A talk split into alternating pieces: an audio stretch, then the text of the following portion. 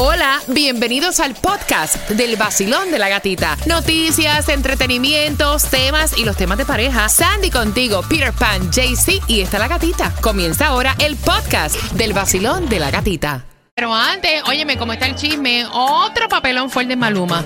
Hablando del premio de música eh, pop, ¿no? Exactamente. Él después de los Grammys. Estamos hablando de los Grammys, ya. De los Grammys. Subió este a través de sus redes. eh, dice, ¿qué, de- ¿qué se define como pop?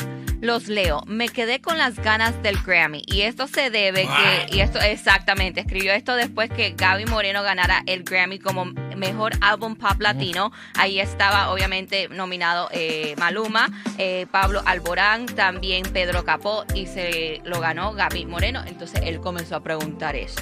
Y entonces el que hizo el comentario con tantos artistas que estaban nominados fue quién? Tú lo que tienes que agradecer es que tú te metí ahí, chico. Eh, No, no, de verdad. Si tú me dices a mí, tú estás en género, no sé, urbano, otra cosa, no sé. Es como que por la cancioncita que él hizo medio ranchera con el loco este, entonces que ahora salga como que, eh, no me nominaron a mí para la música regional mexicana, papi, que vamos, relájate. Claro, claro. Exacto, si hay gente que de, de- de verdad se dedican a eso, eso se merecen el premio. Tú cantas una canción y ya quieres que te lo den a ti. Exacto. Mira, ven acá, Fate ya anunció su gira, ¿no? Así también a través de las redes sociales, Fade anuncia su gira mundial comenzando en Colombia y también va a estar aquí en los Estados Unidos. Ay, ay, Por todo el mundo va Fade con su gira. Para que I sepa. like Me it. encanta. Peso Pluma aparece por ahí en una foto Ay, que todo el mundo está hablando con los dientes negros. O sea, Es- como cuando uno come chocolate y se pone. se la deja. Dientes, No, hay noticias de artistas eh, que están sacándole noticias del tipo que se puso los dientes negros. Es que como él estaba en un evento de, de antes, la noche antes de los Grammys, lo están criticando que cómo es posible que fuera ido con los grills. así. No hay otra cosa mejor No que hay otra. Déjalo, ¿verdad? Porque yo veo a todo el mundo, míralo con los dientes. pre-". O sea, en serio. Ay, Pluma, en papayo, serio, de verdad. papayo. Oh, es- Claro. en, really.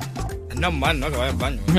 Mira, me encantan las fotos que está subiendo Carol G a través de sus historias. Y ella dice que la verdadera foto es el video que subió. Ahí lo puedes ver con Beyoncé. Ahí está. Preciosa.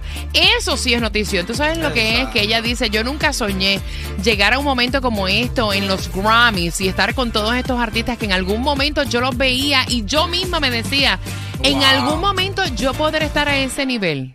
Así mismo, ¿eh? Y entonces Wow. me encantó parte de, de su discurso. Lo vi en una entrevista, no recuerdo en cuál fue, donde ella dijo que definitivamente los límites están en la mente de cada cual. Así Que tú es. puedes soñar y Pa' hacerlo que realidad. Residente, calle 13, me encanta. Estuvo anunciando la fecha de su lanzamiento del nuevo álbum. Las letras ya no importan para el 22 de febrero. Hay muchas cosas pasando. Yo sigo muy de cerca a Residente, eh, como la película Summer, que está junto a Leslie Grace. Es la primera vez donde él está actuando. Y de hecho, si tú te vas a la, a la cuenta de Instagram de Residente, calle 13, vas a ver algunos clipsitos de él grabando este nuevo disco.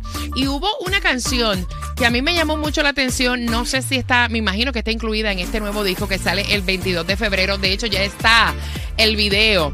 Y es él hablando acerca de su propia muerte. Está bien, bien emotiva. Así que les invito a que lo vean porque tiene un mensaje muy duro, chévere. Sí, no, claro, metes durísimo.